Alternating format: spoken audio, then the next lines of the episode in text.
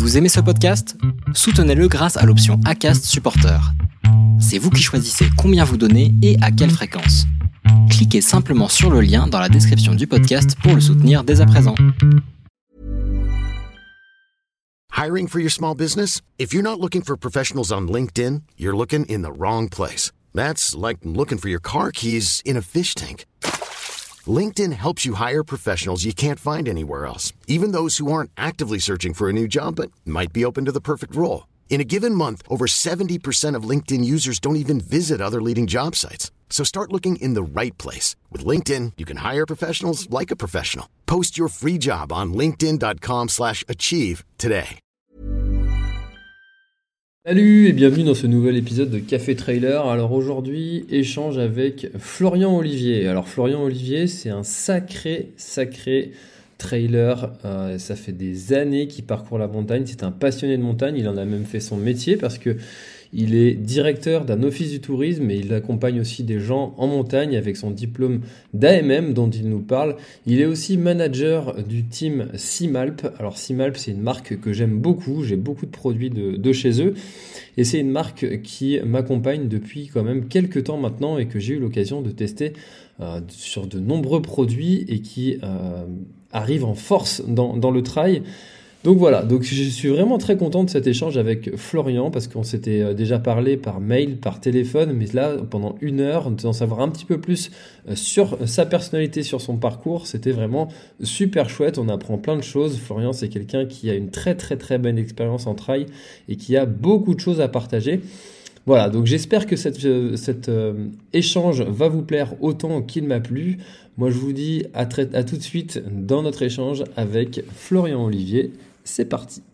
Bonsoir à tous, bonsoir Florian, merci d'avoir accepté euh, mon invitation pour échanger euh, pendant presque une heure autour du trail, de tout ce qui te passionne autour du trail. Et euh, tu le sais, la première question que je pose toujours dans cette émission Café Trailer, qu'est-ce que c'était ton premier trail, Florian? Alors salut François et puis salut à tous. Euh, euh, alors cette question, euh, je t'avouerai que je m'y attendais pas du tout et, et y répondre comme ça, c'est compliqué. Quelle était ma première course? Moi, je viens du monde du sport collectif. J'étais volleyeur avant, donc tu vois, rien à voir avec la VMA, les sentiers et tout ça.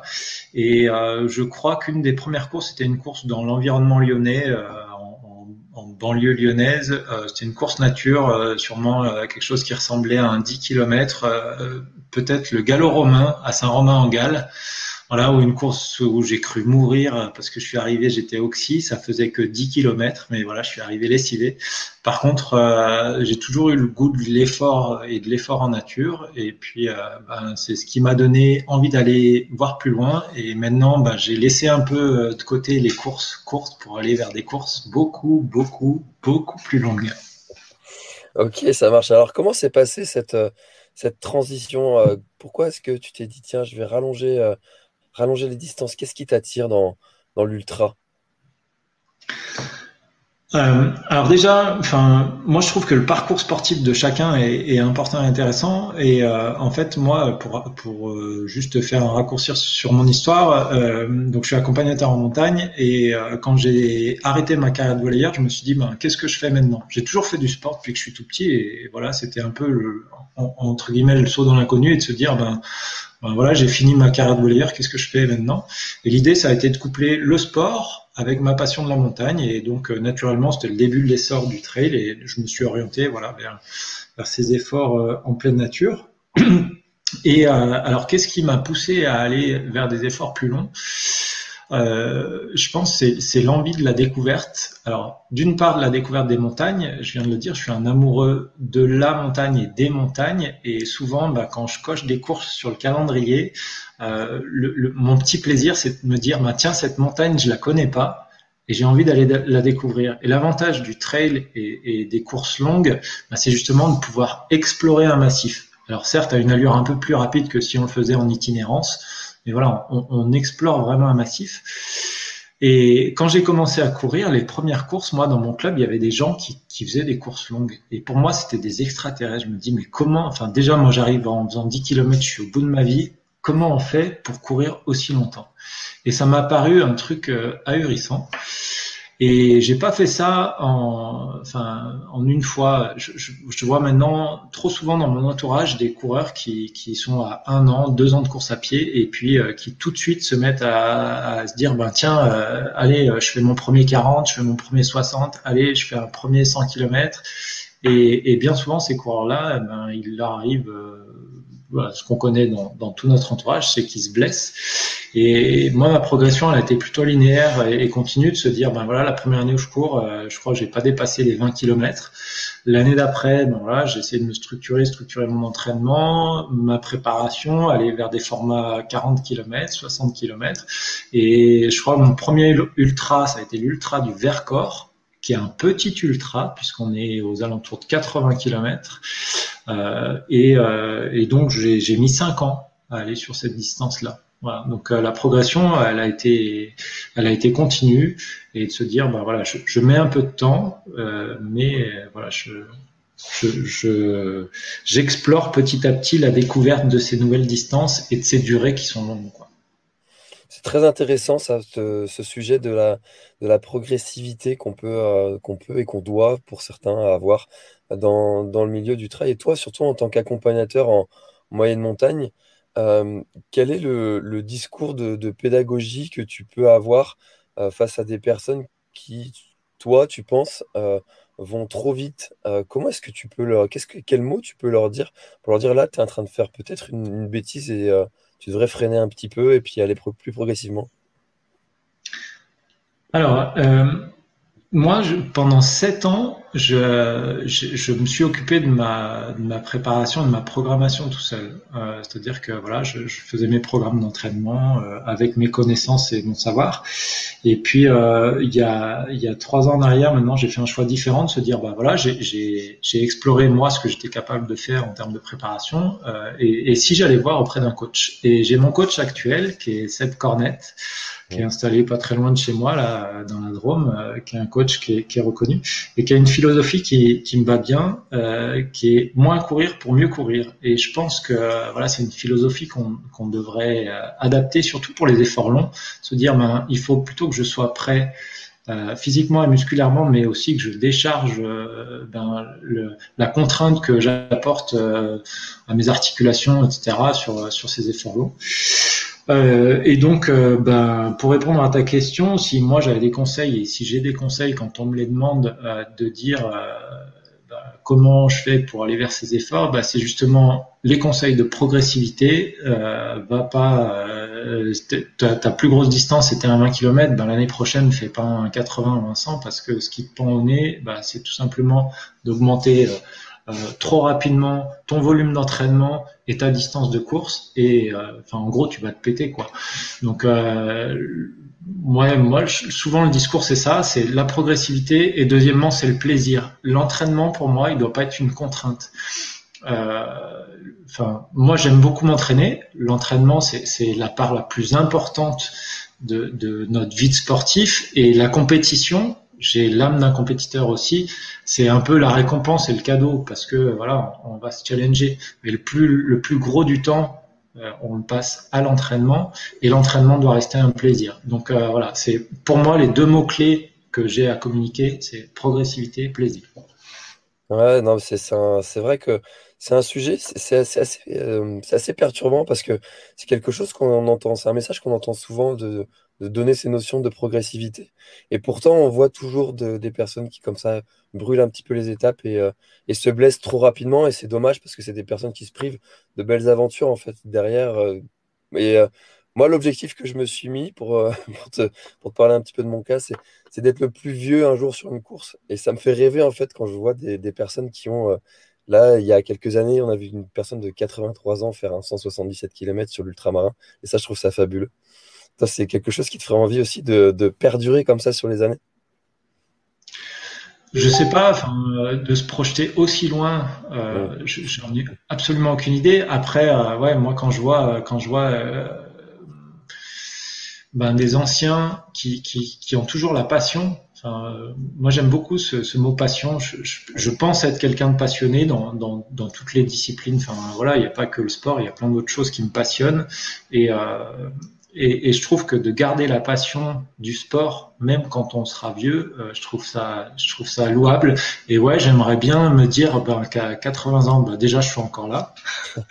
et puis, euh, et puis que je puisse encore faire du sport, que ce soit sur un vélo, que ce soit à pied, que ce soit, enfin voilà, c'est, c'est, on, on revient à la notion de plaisir et donc pratiquer le sport en plaisir. Il y aura plus du tout cette idée de performance, mais il y aura cette idée toujours de plaisir. Mmh. Ah, c'est sûr, cette notion de plaisir, elle est primordiale dans, notre sport parce que si, euh, on, se force à faire ça, on peut pas, ça peut pas durer. Ouais, je te cache pas, enfin, pour, ceux qui ont déjà connu, mais je pense que même sur les courses courtes, hein, moi je, cours encore sur des distances courtes, euh, même si j'ai du mal à être, euh, performant sur les distances, courtes, mais, mais tu as toujours, enfin, tu peux avoir un sentiment de plénitude en course, te dire, ouais, c'était top, mais quand tu quand es sur l'ultra, tu sais que ça va faire comme ça. voilà. Et les, les moments où tu es là, eh ben, euh, c'est pas pas justement euh, tes, cap tes capacités musculaires ou physiques, etc., qui vont jouer. C'est là-dedans que ça se passe. Et je pense que dans, dans le sport, on entend de plus en plus souvent parler de la préparation mentale.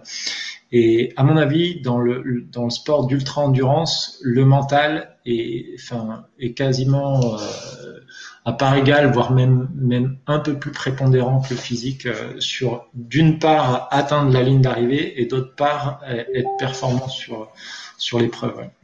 Hmm. Ça, c'est quelque chose dont je suis convaincu. Il y a, quelques années, on a vu apparaître les, les, plans d'entraînement, les programmes d'entraînement qui étaient d'abord issus de, du milieu de la course à pied route euh, qui se sont adaptés au trail.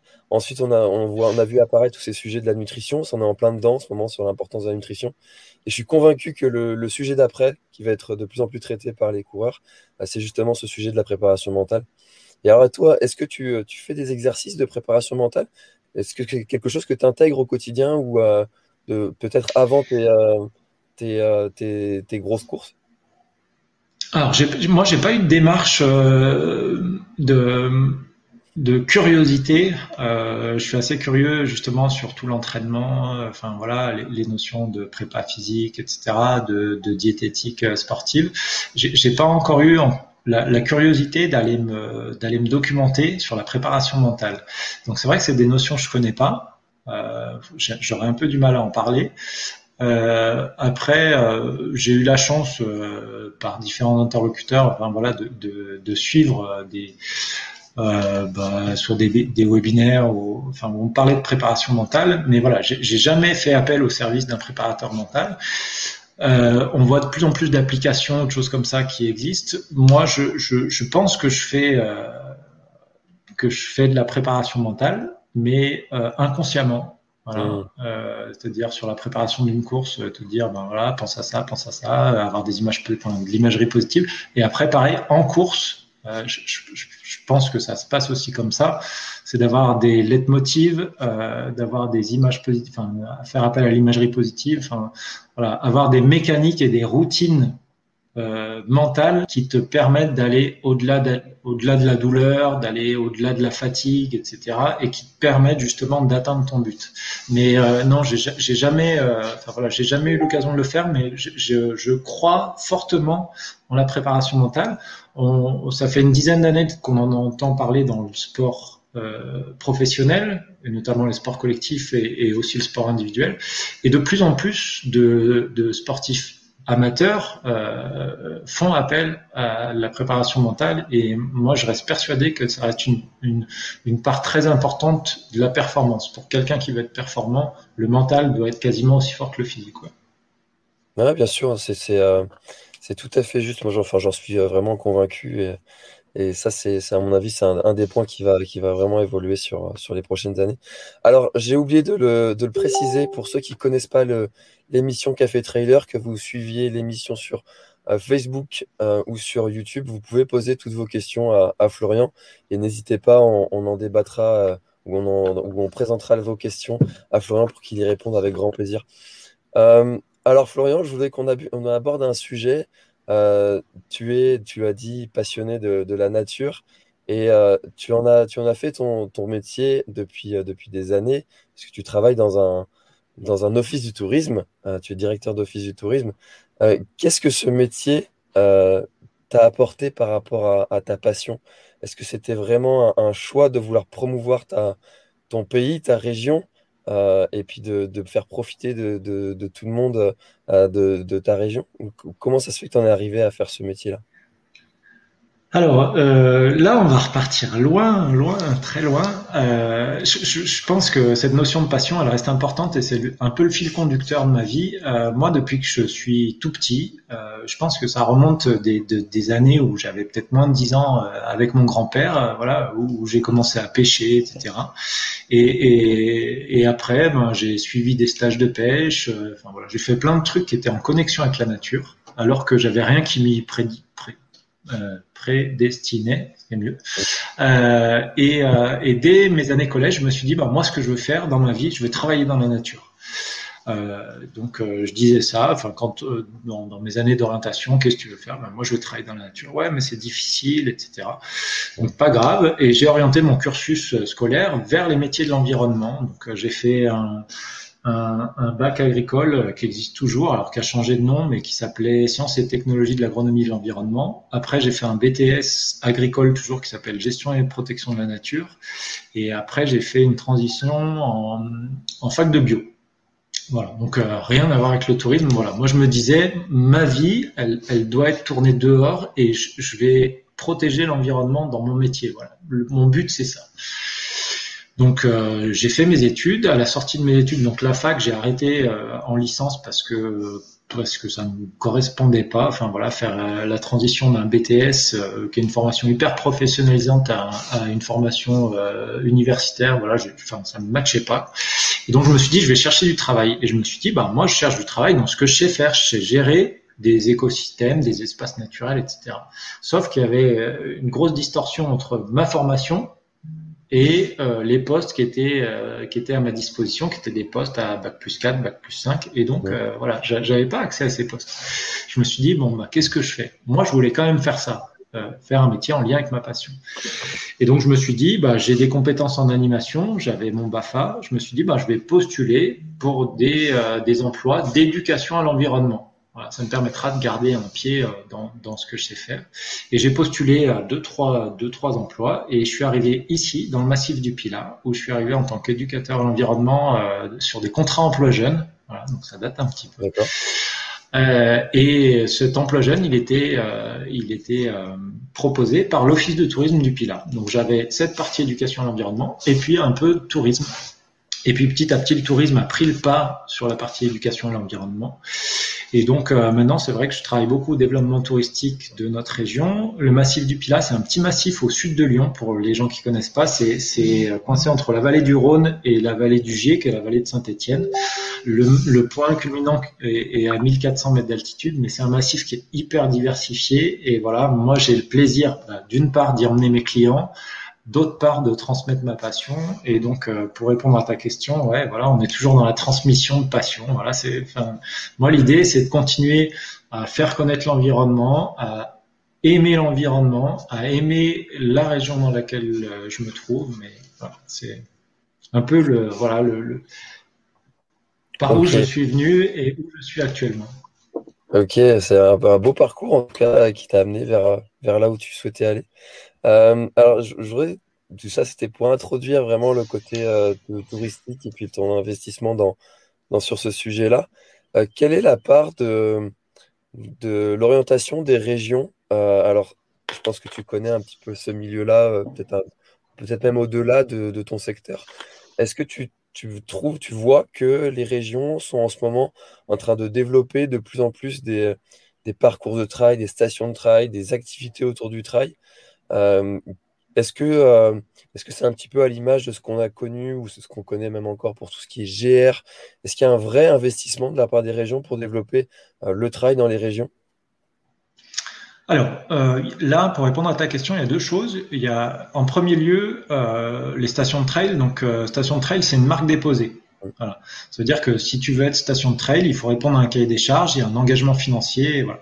Donc euh, à l'heure actuelle, je sais pas combien, euh, à mon avis, il y a peut-être une trentaine ou quarantaine de stations de trail en France, mais voilà, c'est un cahier, un cahier des charges établi euh, pour pour entrer dans le réseau. Après, moi, si je te parle de mon massif, par exemple, il y a un choix qui a été fait par une des communes de mon massif qui a créé un, ce qu'on appelle un pôle trail. Donc c'est en, en, soi un peu la même chose que station de trail, sauf qu'il n'y a pas la marque déposée. Mmh. Mais le but, c'est d'assurer la promotion du trail. Euh, donc, euh, on sent qu'il y a un vrai engouement de la part des collectivités à promouvoir ou alors entre guillemets, enfin, ou alors à, faire découvrir les territoires par la pratique du trail, parce qu'il y a un engouement de, la clientèle et il y a une vraie offre touristique qui est en train de se créer là-dessus. Après, pour répondre à ta question au niveau des régions, euh, il y, a, des gros programmes interrégionaux qui sont en train de se mettre en place, notamment sur l'itinérance. Et l'itinérance multimodale, on entend beaucoup parler, et c'est très à la mode de l'itinérance à vélo, mais il y a aussi des réflexions qui sont menées sur l'itinérance en trail, c'est-à-dire pouvoir faire exactement la même chose que à vélo, mais en trail. Mais là, il y a une difficulté supplémentaire, c'est le portage euh, le portage de, euh, bah, de tout son matériel euh, si on fait, je sais pas, 10, 10 ou 20 jours en trail. donc il y en a qui le font, hein, mais voilà, c'est essayer d'arriver à structurer une offre touristique pour faire du portage de bagages pour cette clientèle qui se développe sur de l'itinérance en trail. Hmm. Hmm. D'accord, bah, c'est vrai que, moi j'ai l'impression, hein, pour, pour, pas mal voyager, de voir qu'il y a de plus en plus de parcours comme ça balisés. C'est de plus en plus facile d'aller trouver des, territoires, des, terrains. Euh, enfin, c'est vrai que maintenant, avec les applications plus modernes et les, régions qui commencent à, s'y investir, je trouve ça vraiment chouette. Ça vraiment chouette. Euh, et alors, toi, en, tant qu'AMM, euh, tu as, pu, euh, pu justement apporter ça à, ta région, j'imagine, cet engouement pour le trail alors, nous, sur notre territoire, sur le territoire du Pila, euh, il n'y a pas une, euh, pour le moment, une volonté ni au niveau de ma structure ni au niveau politique de développer l'off trail, tout simplement parce qu'on on a sur notre territoire pas mal d'événements trail qui existent déjà. Euh, donc euh, c'est une pratique euh, plutôt associative qui s'est développée et donc il n'y a pour le moment pas la nécessité de, de, de développer l'offre d'accompagnement. Alors nous on en fait un petit peu hein, au sein de la structure office de tourisme, mais mais c'est pas le cas. Après après moi ce que j'observe depuis maintenant ouais 5-6 ans et puis la mise en place ben, du nouveau cursus AMM, c'est un, un vrai essor de la demande d'encadrement en trail, le développement de stage trail en, encadré par des accompagnateurs en montagne euh, et, euh, et, la clientèle présente pour ça. Quoi. Hmm. Ok. Là, c'est euh, sûr que ça, aussi, c'est pareil. C'est un sujet qu'on voit de plus en plus, les stages de trail. Et toi, tu as, eu l'occasion d'en encadrer, j'imagine, en, tant qu'AMM. Est-ce que tu peux, nous, raconter comment ça se passe un, un stage de trail?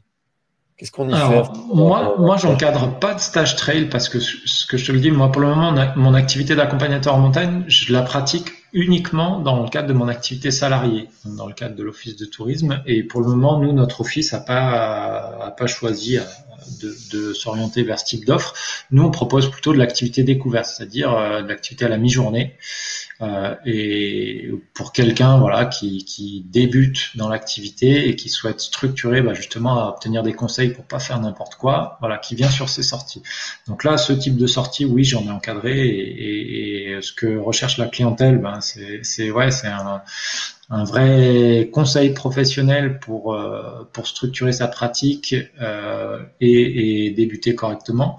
Après, sur les stages trail euh, qui sont organisés, euh, j'ai pas eu l'occasion d'en suivre. Euh, de ce que j'observe bien souvent, euh, il y a des offres co-construites avec souvent un accompagnateur en montagne et après un euh, soit un guest entre guillemets, euh, donc une tête d'affiche, soit après bah justement des professionnels de la préparation mentale, de l'offre d'hébergement, des soins. Enfin voilà, là ça dépend vraiment un peu de comment le, professionnel souhaite structurer son offre. Mais, mais, voilà, on trouve un peu de tout. le seul conseil que je saurais donner aux gens qui veulent suivre un stage trail, c'est vérifier bien que les personnes qui vous encadrent sont diplômées. Alors, je ne veux pas dire que le diplôme fait forcément la compétence, euh, voilà, mais bien souvent, euh, l'obtention d'un diplôme permet de ne pas dire trop de bêtises. En ce moment, c'est un peu la grande mode des coachs, tout le monde se déclare coach, mais voilà, le, seul truc qui fait foi, ben, c'est quand même euh, le diplôme. Donc euh, voilà, vérifiez bien que les gens qui vous encadrent ont une carte d'éducateur sportif. C'est le meilleur gage de, la qualité de service qui sera rendu. Hmm. Ça fait, c'est bien de le, c'est bien de le rappeler effectivement. Euh, alors. Le, stage d'AMM, euh, personnellement, c'est un stage qui, m'a intéressé à un moment, mais c'est un stage qui est, très compliqué. Est-ce que tu peux en parler un petit peu? C'est un stage qui, euh, est assez. Alors, c'est pas un stage, hein. c'est pas un stage. Il hein. faut, bien comprendre que c'est un diplôme d'État. donc, c'est un diplôme d'État. Un diplôme d'État, c'est un diplôme de niveau 3, donc qui est équivalent à un, un bac plus 3, je crois. Euh, donc, euh, donc voilà, il faut, il faut comprendre que c'est un engagement sur la durée qui prend du temps, euh, voilà, de formation et qui prend de l'investissement et de l'investissement personnel. Donc, si on n'a aucune envie de, s'investir personnellement dans la formation d'accompagnateur en montagne, c'est sûr qu'il faut pas y aller. Le diplôme d'accompagnateur en montagne, c'est un diplôme un peu historique qui fait partie de la filière alpinisme des brevets d'État.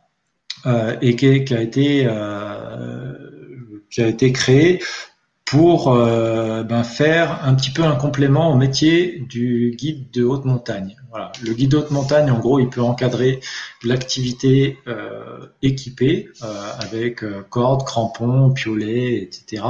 Nous, euh, voilà, c'est un monde qui nous est interdit. Nous, on peut partir pour une course de montagne avec une corde dans le sac au cas où sur notre itinéraire on trouve euh, ben, un passage infranchissable et donc la corde va nous servir à nous sortir d'un passage difficile, mais on n'a pas le droit d'utiliser du matériel en l'ayant prévu.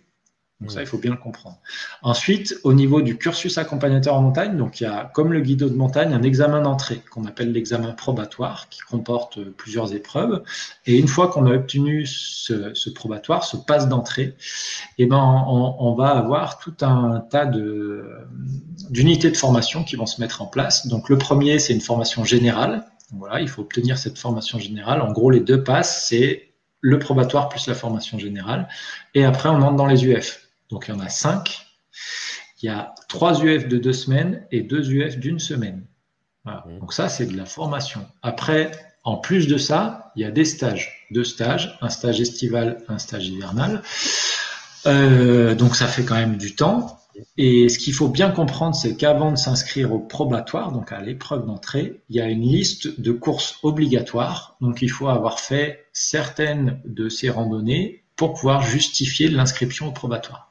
Donc voilà, ça fait quand même un, certain nombre de paramètres à maîtriser avant de, s'inscrire au cursus accompagnateur en montagne. Après, c'est une formation qui est hyper enrichissante et si on est passionné de montagne, voilà, qui, permet ben, de, de, vivre ou alors de compléter un revenu, hein, parce que vivre uniquement de l'activité d'accompagnateur en montagne, c'est pas si évident, même si le, panel d'activités se diversifie un petit peu. Souvent, le métier d'accompagnateur en montagne est plutôt un métier de complément. Oui, bien sûr. C'est vrai que c'est souvent ce qu'on constate.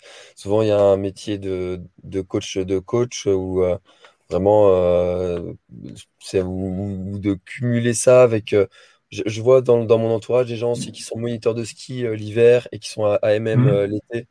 Ça, c'est quelque chose qui se fait régulièrement.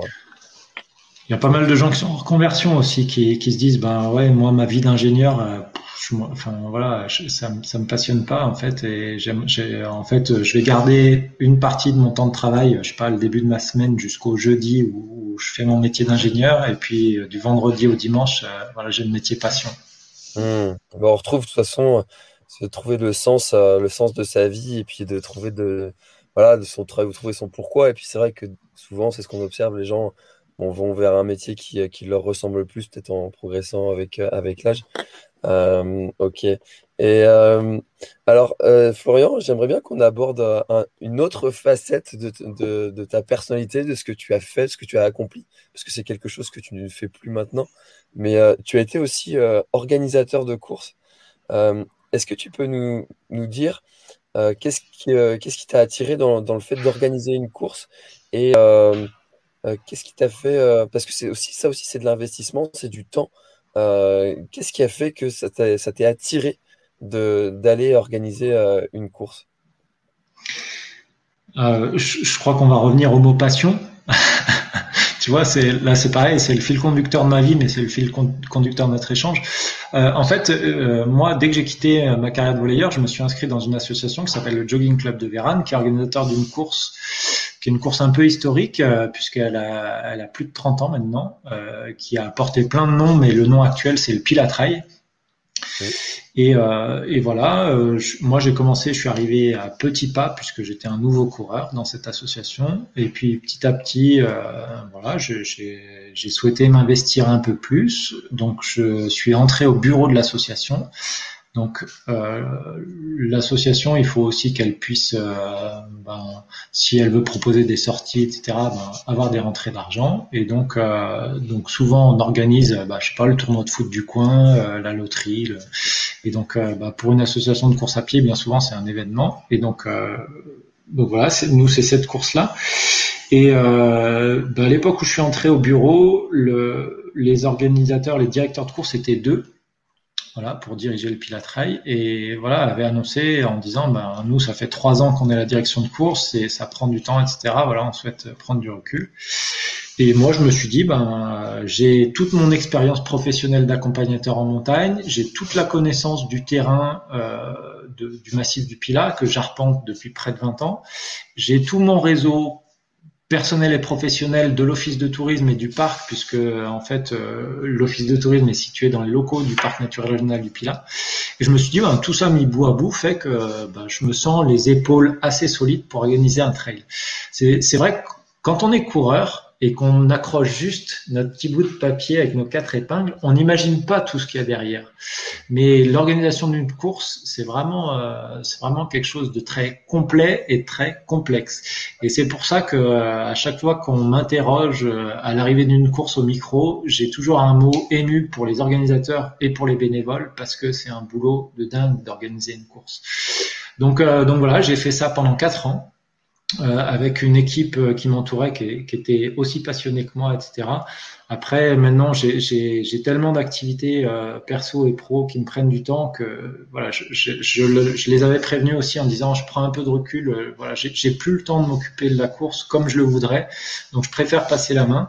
Ça, c'était en 2019. Euh, on connaît la suite. 2020, pas de pile trail. 2021, pas de pile trail. Voilà. Donc, euh, donc je souhaite euh, un immense courage et un immense bonheur à, mes successeurs. Euh, je leur ai toujours dit que je serais à leur côté s'ils avaient besoin de quoi que ce soit, mais c'est vrai que voilà, je, je suis plus organisateur du Pilatré. Hmm. C'est vrai que c'est quelque chose là, moi je j'arrête pas de le répéter à qui veut bien l'entendre et, je sais que là on a des, organisateurs qui nous regardent ou nous écoutent, qui sont sur la version podcast c'est quelque chose qui est admirable, surtout en, ce moment. En ce moment où euh, ils, trouvent l'énergie, ils trouvent la force de continuer à passer du temps à organiser des courses tout en ne sachant pas si elles vont se produire ou pas. Et, euh, mmh. c'est vraiment exceptionnel de, se dévouer comme ça pour euh, organiser un événement pour les autres. Et souvent, on, a en plus rien à y gagner. dans le fond, on voilà, juste la satisfaction d'avoir fait plaisir aux gens. La satisfaction et la passion, ouais, c'est ça, hein, franchement. Moi, franchement, mon, plus grand plaisir, les quatre années où j'étais à la direction de course, c'était de voir les sourires à l'arrivée et les gens qui remerciaient, qui remerciaient pour le parcours, qui remerciaient pour la, qualité de l'organisation. Enfin, voilà, c'est, je veux dire, ça te fait tellement chaud au cœur de te dire, ben, voilà, j'ai pas passé mon temps pour rien et j'ai fait découvrir mon coin. Tu vois, nous, on court toute l'année sur nos sentiers moi, je suis content de les avoir que pour moi. Mais un jour dans l'année, de le faire découvrir à d'autres, c'est tellement, ouais, tellement bien.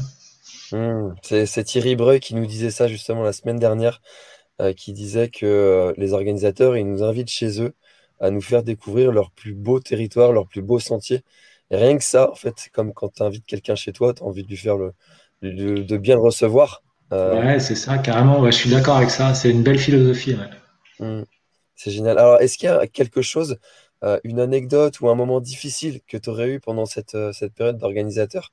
Et euh, ou un conseil que tu pourrais donner comme ça à un organisateur Moi, euh, j'ai vécu un truc. Euh, enfin voilà, des anecdotes, j'en ai plein, mais surtout j'ai une anecdote. Ça devait être en 2017-2018.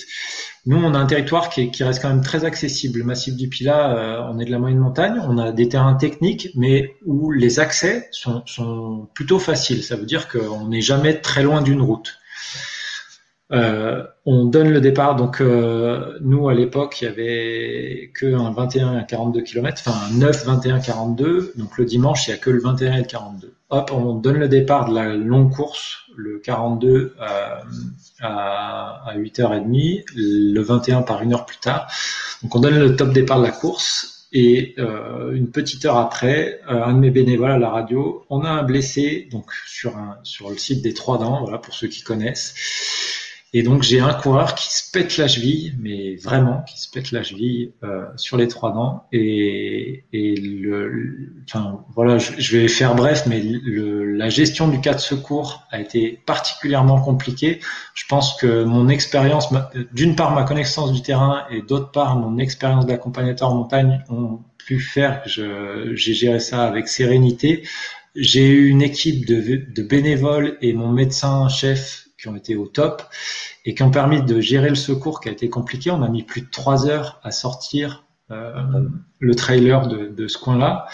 Mais, mais voilà, on l'a sorti, on l'a sorti comme il faut. Euh, et puis euh, c'est quelqu'un euh, qui nous écoute peut-être ce soir ou qui nous écoutera en podcast, euh, avec qui on a on a correspondu pendant longtemps puisqu'il a mis quand même près de deux ans et, et, plusieurs opérations de la cheville pour se remettre de ça. Mais il nous a fait le plaisir de revenir. Moi, je crois qu'en fait, ça a dû se passer en 2017 et il est revenu courir en 2019. Donc, euh, tu vois, c'était un joli clin d'œil. Donc, c'est une belle anecdote qui aurait pu laisser enfin, voilà, des mauvais souvenirs, mais en fait, les souvenirs sont hyper positifs. Hmm, c'est génial. C'est quelqu'un qui a, qui a voulu prendre sa revanche euh, sur, sur cette course. C'est super, ça. C'est. Euh, donc, je connais pas les, les, trois dents, mais pour mettre trois heures à, à venir chercher quelqu'un, j'imagine que ça doit être un endroit un petit peu technique quand même.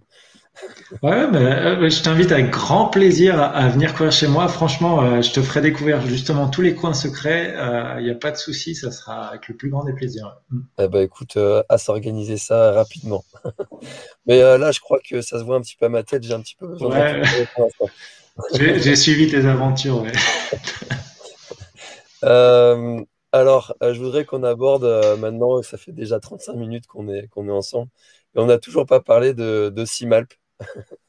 Euh, alors, euh, je voudrais savoir comment s'est passée la rencontre entre, euh, Florian et Simalp. C'est une histoire d'homme, en fait. c'est pareil, c'est une histoire d'homme, c'est une histoire de passion. En fait, en 2012, donc ça remonte un peu, je crois que maintenant je suis, quasiment le plus vieux de l'entreprise. On en parlait aujourd'hui dans les bureaux. je, suis quasiment le plus vieux de l'entreprise, c'est assez marrant. Euh, en 2012, Lionel Marsan, qui est le directeur actuel de, la marque, euh, qui est à peine plus âgé que moi, envoie un mail dans le réseau des accompagnateurs en montagne. Donc c'est pour ça que j'ai eu j'ai eu cette information. Donc moi je connaissais déjà la marque, j'étais utilisateur de quelques produits, et, donc il envoie un mail en disant bah, je cherche des nouveaux canaux de vente de, ma marque et j'aimerais faire de la vente en réunion. Euh, est-ce que vous êtes intéressé? Donc ça à la base accompagnateur en montagne de France. Moi, je réponds, enfin voilà, connaissant la marque et tout ça, je dis bah ouais, moi je suis intéressé. Voilà, en, détaillant un petit peu ma réponse. Passe un mois, deux mois, trois mois, pas de réponse. Je relance, je renvoie un mail. Et là, Lionel m'appelle un jour en disant euh, non, non, mais c'est pas tombé dans les oubliettes. Euh, justement, euh, ton profil m'avait intéressé. on se rencontre. Et donc on se rencontre. Je vais chez Simalp, donc à peu près à trois quarts d'heure de chez moi. Et donc euh, le contact match tout de suite. Et donc le premier, le, premier rôle que j'ai auprès de la marque, c'est de faire de la vente en réunion. J'aurais pu vendre des sous-vêtements, j'aurais pu vendre euh, euh, des jouets, j'aurais pu vendre des boîtes en plastique. J'ai vendu du matériel de montagne. Ça tombe bien, je suis passionné, je connaissais les vêtements, bah voilà, ça a marché.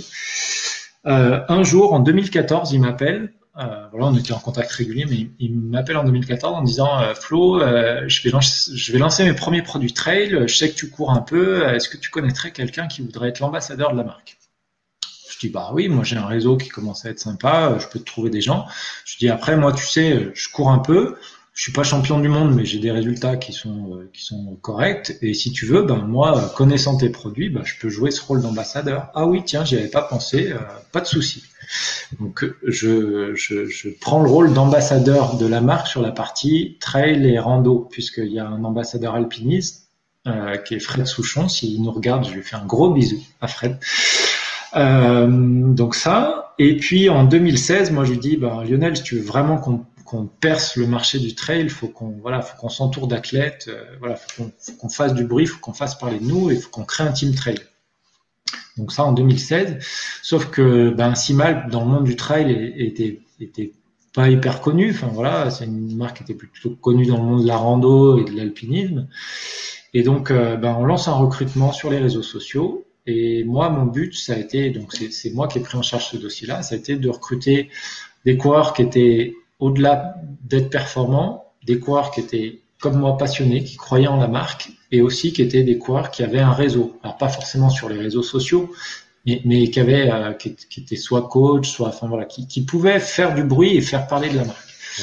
Donc ça, c'est le premier recrutement en 2016. Et puis petit à petit, la marque a continué à développer des produits, à gagner en compétences et en technicité sur les produits trail, et puis à continuer à faire parler d'elle en bien. Et puis moi, ça m'a permis d'aller petit à petit, comme ça, chaque année, par, euh, par petites touches, et ben aller chercher des nouveaux athlètes, des athlètes qui étaient bah, toujours avec le même profil, qui avaient des valeurs qui correspondaient à la marque et puis, euh, et puis, ben, pour arriver à l'équipe actuelle, moi l'idée c'est pas d'aller chercher des noms pour aller chercher des noms. Hein, euh, enfin, on, on, reste Imalp, voilà, on reste à notre place.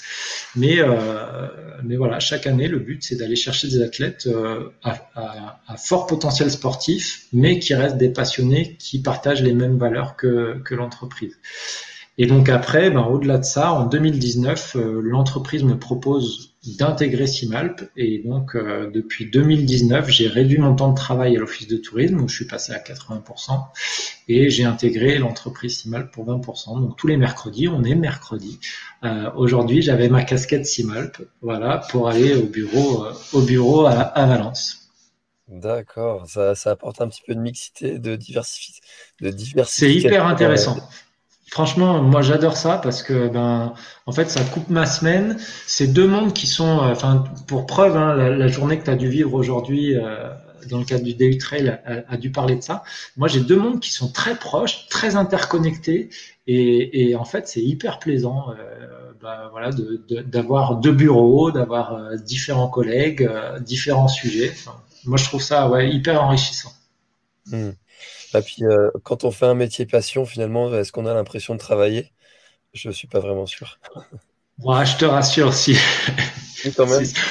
oui, il y a la passion, mais je travaille quand même. ouais, non, mais souvent, c'est quelque chose que je me dis quand je suis en train de travailler sur mes projets. On peut être samedi, dimanche, euh, j'ai pas l'impression d'être euh, au travail, comme, comme on peut l'entendre. Je prends pas le métro pour aller au boulot. Ouais, métro, on est d'accord. C'est ce que je veux dire? Ouais, on est d'accord. Euh, alors, euh, il y a Jocelyn justement qui pose euh, une question et qui est curieux d'en savoir un peu plus sur la marque, origine, production, projet, caractéristiques spécifiques. Comment est-ce que vous arrivez à, sortir du lot dans toute cette... cette parce que c'est vrai que maintenant, il y en a beaucoup, hein, des marques qui font du trail. Alors, euh, l'origine, donc c'est une marque qui est, pas récente, hein, Timalp. Souvent, les gens disent ah bah tiens, je viens juste d'entendre parler de Timalp. C'est une marque qui est née en 64 quand même, voilà, donc euh, qui, a, une histoire qui est derrière elle.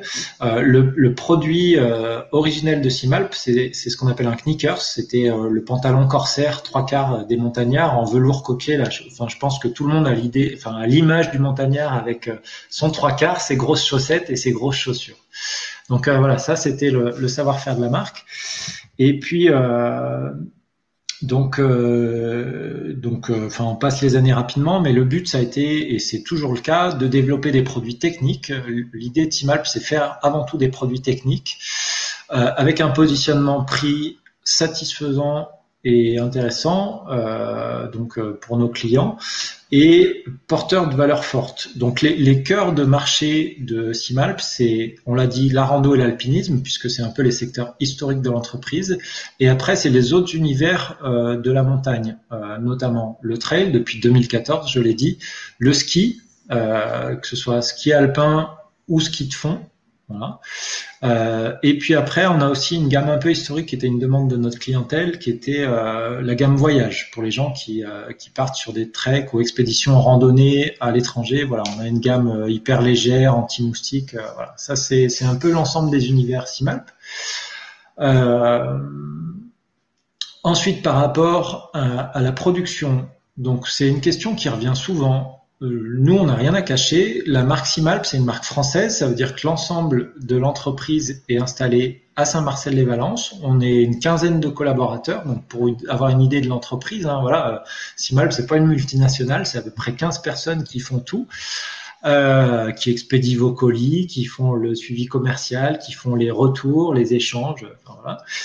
euh, et après, la production, nous, on essaye d'être euh, très attentifs à, à, notre production. Donc les entreprises avec lesquelles on, on travaille sur euh, la manufacture de nos produits euh, sont choisies avec soin et notamment euh, les, les, conditions de travail euh, des ouvriers. Mais il faut savoir que produire en textile en France, c'est compliqué. Euh, donc nous, pour le moment, c'est pas le cas. On ne produit pas en France.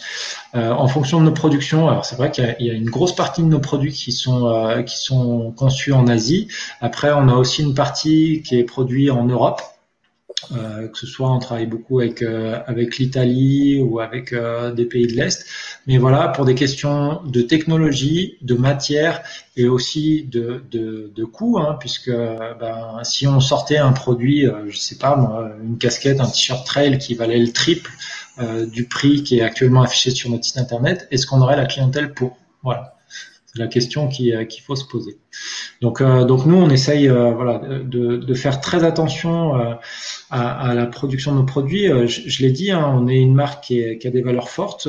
nous, on est avant tout amoureux de la montagne. L'ensemble des collaborateurs de Simalp, voilà, on est des passionnés amoureux de la montagne. L'environnement dans, laquelle, dans lequel on, se promène pour nos activités, c'est un environnement bah, qui est de plus en plus agressé. Donc l'idée, c'est dans la production euh, de l'ensemble de nos produits, c'est d'essayer de diminuer notre impact sur l'environnement. Euh, par exemple, on a été une des premières entreprises françaises à développer nos membranes et à avoir des membranes sans PFC. Euh, voilà, donc euh, on essaye de travailler sur l'expédition de nos colis. Euh, on essaye, là, on est en train d'entreprendre un bilan carbone complet de l'entreprise pour arriver à un bilan carbone zéro équilibré. Enfin voilà, on, on, a une vraie démarche de réflexion autour de notre notre impact sur l'environnement dans le dans la conception et le développement de nos produits. Ah bah, tu, parlais, tu, parlais de membrane, euh, la, la, Storm Pro 3 m'a accompagné hier euh, et m'a bien servi pour la fin du parcours. tu prêches un convaincu. Hein. Moi, euh, on parlait tout à l'heure, j'ai fait, j'ai fait le tracé du, du, futur Ultra du Pila en octobre dernier. J'ai eu une météo qui était à peu près similaire à la tienne et avec bah, le proto de la veste que tu portais hier. D'accord. Ah, comment s'est passé cet ultra là ah, Vas-y, t'as dit un peu. On va changer un petit peu de, de Simalp, on y reviendra tout à l'heure parce que j'ai d'autres questions. Mais comment s'est passé cet ultra d'ailleurs que tu as fait? Ben, L'année qu'on a passé l'an passé, elle a été compliquée pour tout le monde. C'était difficile de trouver des challenges quand tu as l'habitude de faire, je sais pas, 10-12 courses par an et qu'au final, ben, t'en fais quasiment plus. Et de te dire, comment je me challenge? On a dit tout à l'heure, on passe du temps à l'entraînement, mais l'intéressant, c'est d'aller se challenger. Et donc, euh, moi, je me suis dit, bah, tiens, je vais me challenger sur mon massif avec ce tracé. Enfin, voilà, le, les nouveaux organisateurs voulaient, voulaient mettre en place un ultra. Moi, je leur ai dit, bon courage. Je leur ai dit, c'est hyper, euh, hyper euh, courageux de votre part parce que je sais ce que c'est d'organiser une course. Donc euh, voilà, bon courage à vous. Euh, et donc ils ont sorti leur tracé et tout ça, et je leur ai dit ben ok, moi je le teste. Et donc euh, je suis parti tout seul euh, un petit matin avec ma voiture, aller me garer au point de départ, avec le tracé sur ma montre et en avant. Et donc, donc voilà, ça faisait quand même 125 km et 5000 mètres de dénivelé. Donc faire ça tout seul, sans rien, sans personne et sans aucune autre motivation que de passer une bonne journée en montagne, ben voilà, je, Et, j'ai passé une bonne journée en montagne. J'ai eu la chance et la surprise d'avoir quelques membres du club qui sont venus me voir à des points différents du parcours. Euh, Ludo, Lolo, euh, Isabelle, si vous me regardez, encore merci. Euh, mais voilà, c'est, enfin, je trouve ça cool aussi de, de revenir un peu à l'essence de, de, ce qui nous motive, c'est de se dire, ben voilà, mon plaisir, c'est rien de plus que de passer du temps en montagne, quoi. Ok, donc tu as passé tes 125 km. C'est génial ça, j'adore. 15h25, ouais, j'ai mis, tu vois, 15h. 15h25, ça. Ouais, en autonomie, ouais. Mmh, génial. Euh, et alors, euh, t'as passé donc, euh, t'avais tout sur ta montre. Euh, comme ouais. c'était sur quoi? Euh, mon tracé, moi, euh, j'avais Massunto et puis j'avais le, j'avais le tracé sur Massunto. Après, je connais très bien le territoire, donc euh, voilà, j'avais pas de doute, j'avais pas de doute sur les chemins de me dire où est-ce que je passe, etc. Enfin voilà, ça fait 20 ans que j'arpente quasiment tous les chemins de notre territoire. Après, il y en a plein que je connais pas encore parce que le territoire est vaste, mais mais voilà, je, je j'avais une idée assez précise des points où je devais aller. Ok, ça marche. Bah, c'est enfin, vrai qu'on on, on, en discutait un petit peu tout à l'heure, mais je pense que le, off a vraiment euh, une part à, jouer dans, dans l'avenir du trail. Et, euh, puis, bah, c'est aussi quelque chose qu'on risque de voir de plus en plus. Euh, et alors, dans, dans, cette, dans cet univers-là, justement, qui évolue du milieu du trail, comment est-ce que Simalp voit cette transition? Et, toi, en tant que manager du team Simalp, Comment est-ce que tu accompagnes euh, les, athlètes euh, vers, euh, vers ces évolutions-là? Alors, nous, au niveau du team trail, l'idée, c'est, enfin, l'idée de ce team, c'est avant tout de faire connaître la marque et d'avoir, ce que je te disais tout à l'heure, des athlètes qui sont, représentatifs de nos valeurs. Voilà. Donc, moi, j'apporte un, soin particulier au choix des athlètes avec lesquels on collabore. Après, euh, sur le fonctionnement du team trail, je pense qu'on n'a pas un fonctionnement qui peut s'apparenter à d'autres marques, euh, qui a un, fonctionnement. Alors, euh, je, je suis pas dans le, dans le, on va dire, euh, dans la cuisine interne de toutes les marques, mais voilà, de se dire, ben, moi, j'oblige mes athlètes à être présents à, au moins euh, ces épreuves ou d'être présent sur tel circuit, etc. Euh, nous, on n'a pas ces exigences-là. Moi, le, but, c'est que mes athlètes soient d'abord euh, ben, satisfaits d'être avec nous et qu'ils puissent être libres de leur choix de course. Donc, voilà, moi le but c'est de les accompagner au mieux dans la pratique de leur discipline, que ce soit au niveau de l'entraînement, que ce soit au niveau de, de l'accompagnement matériel, que ce soit au niveau euh, des dossards, euh, voilà, si quand on est partenaire avec des courses, euh, voilà, de, de, de, de, mettre mes athlètes dans les meilleures conditions possibles euh, pour la pratique de leur activité. Voilà un peu le, le principe de fonctionnement du team.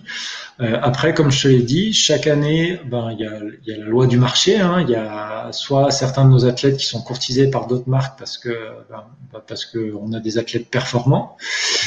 Soit à l'inverse, nous qui allons contacter des athlètes parce que euh, bah, parce qu'on estime qu'ils sont euh, sont représentatifs de de notre équipe et qu'on aimerait bien les avoir à nos côtés.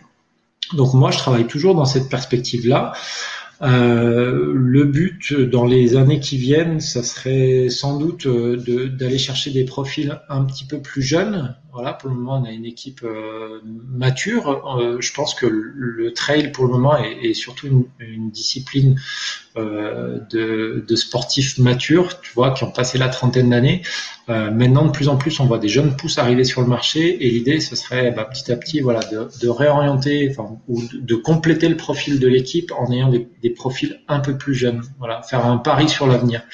Mmh. Et, et, après, ben, sur la partie off, euh, nous, on essaye de faire ça en interne. J'ai, enfin, pas mal d'équipes l'ont fait l'an passé, ont, ont, mis en place des challenges ou, des, voilà, ou des traversées en équipe. Euh, nous, on a fait ce type de choses sans forcément communiquer plus, mais à terme, euh, c'est une demande des athlètes de se dire, ben, est-ce qu'on pourrait faire des challenges ensemble, enfin, ou, des, voilà, des trail off ensemble, se dire, ben, on, choisit un massif et on se fait une traversée tous ensemble, tout simplement pour partager des tranches de vie. Ouais.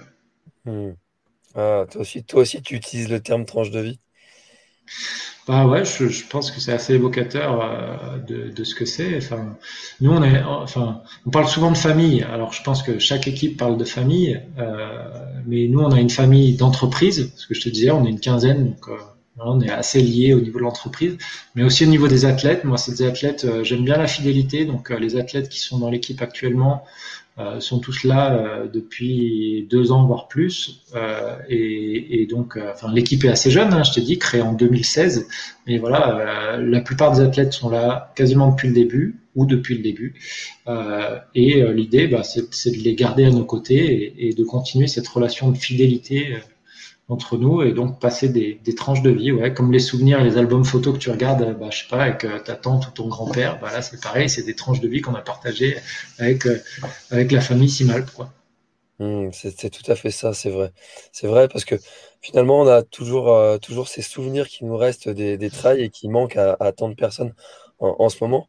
Et, euh, moi, je, je, peux te parler d'un souvenir. Enfin, moi, j'ai fait rentrer un athlète dans mon équipe euh, qui s'appelle Benoît Duprat, qui est un Lyonnais, euh, qui, qui, est un super gars. Et le premier souvenir que j'ai avec lui, c'est euh, l'UTMB 2016 euh, ou 17, je sais plus, où en fait, euh, bah, on s'est checké sur la ligne de départ parce qu'on avait fait l'UTCAM ensemble, on avait fait le Mercantour ensemble. On s'est checké, on s'est salué au départ, on a dit bonne course, et puis arrivé où est-ce qu'on était? On était après les contamines, là. Hop, on s'est retrouvés, tu vois, au milieu des, des je sais pas combien de milliers de trailers, on s'est retrouvés.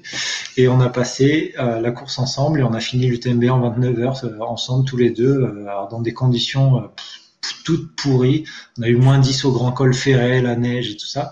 Mais voilà, c'est une tranche de vie qu'on a passé ensemble. 30 heures d'effort, peut-être pas 30 heures parce qu'on a dû se rejoindre, je sais pas, au bout de 5 heures de course 3, 4, 5 heures. Mais, euh, mais voilà, on a, partagé, un, vrai moment de vie ensemble. Ouais, puis de toute façon, quand euh, quand il y a les émotions qui se mettent dans le lot, euh, et eh bien tout de suite, ça, intensifie les, relations et, les souvenirs qui vont avec. Et, euh, et puis, comme je le disais, c'est ça hein, qui manque euh, à énormément de, de, coureurs en ce moment.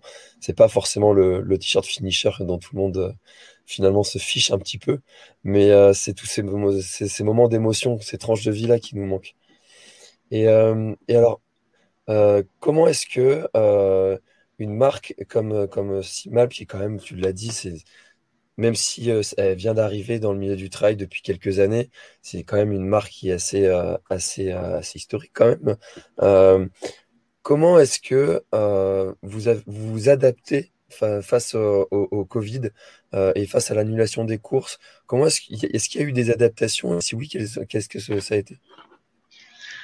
Alors nous, le monde des courses, euh, c'est pas un monde qui nous est indispensable, puisque euh, en fait nous, on est partenaire de certaines courses euh, qui, nous démarchent euh, bah, pour, les accompagner, que ce soit sur la partie dotation, etc.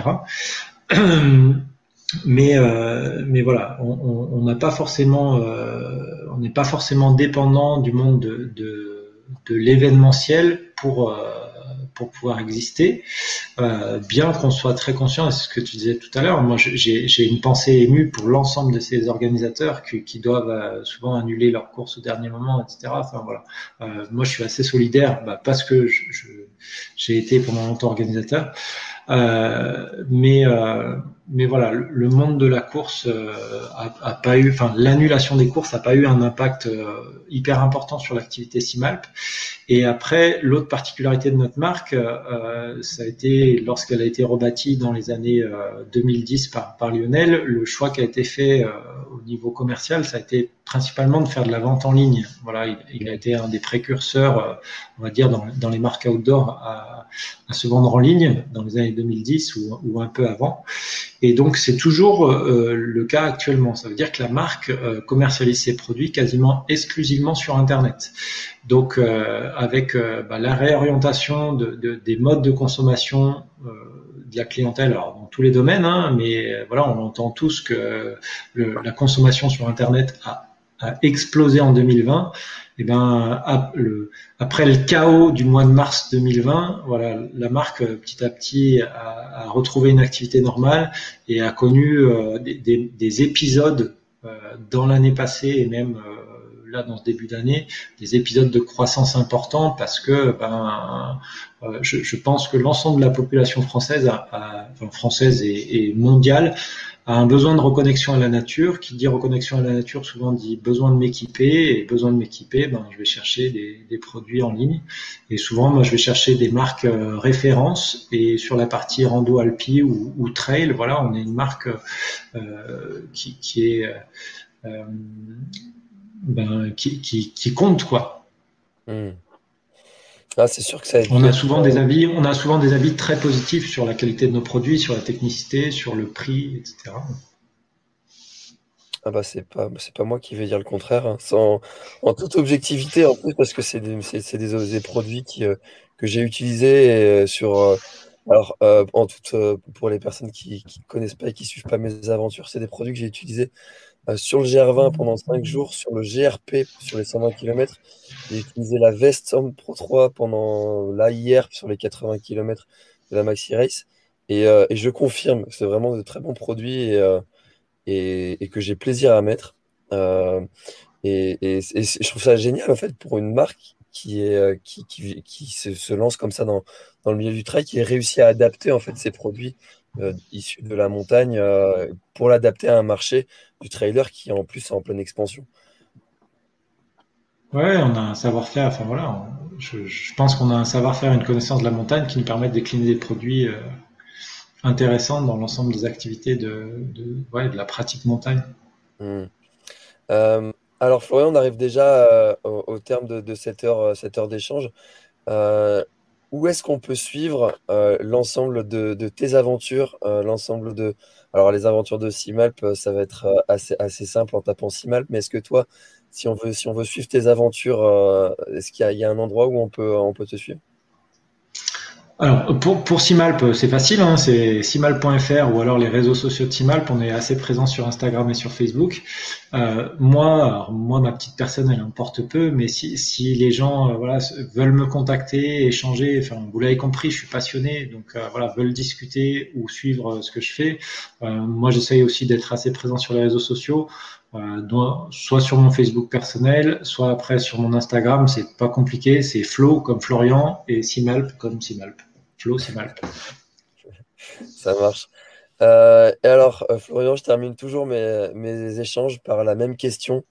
Euh, Qu'est-ce qu'on peut te souhaiter euh, pour cette année 2021 Alors, ça peut être aussi bien professionnel que personnel que, que sportif. Tu as le choix dans, dans, cette, dans cette réponse. C'est vraiment ton moment. S'il y a quelque chose que tu as envie euh, d'ajouter à, à, notre échange, qu'est-ce qu'on peut te souhaiter pour, alors, je pense qu'on va déjà se souhaiter à tous, à tous ceux qui nous écoutent, c'est se souhaiter des, des, tranches de vie. On parlait de tranches de vie, bah, c'est retrouver des moments où justement on n'est pas masqué, où on peut retrouver des moments conviviaux. Je pense que ça nous manque vraiment la convivialité. On parlait tout à l'heure des après-courses, partager une bière ou quoi. Enfin voilà, moi je trouve que c'est vraiment important. Donc ça, c'est ce qu'on peut se souhaiter.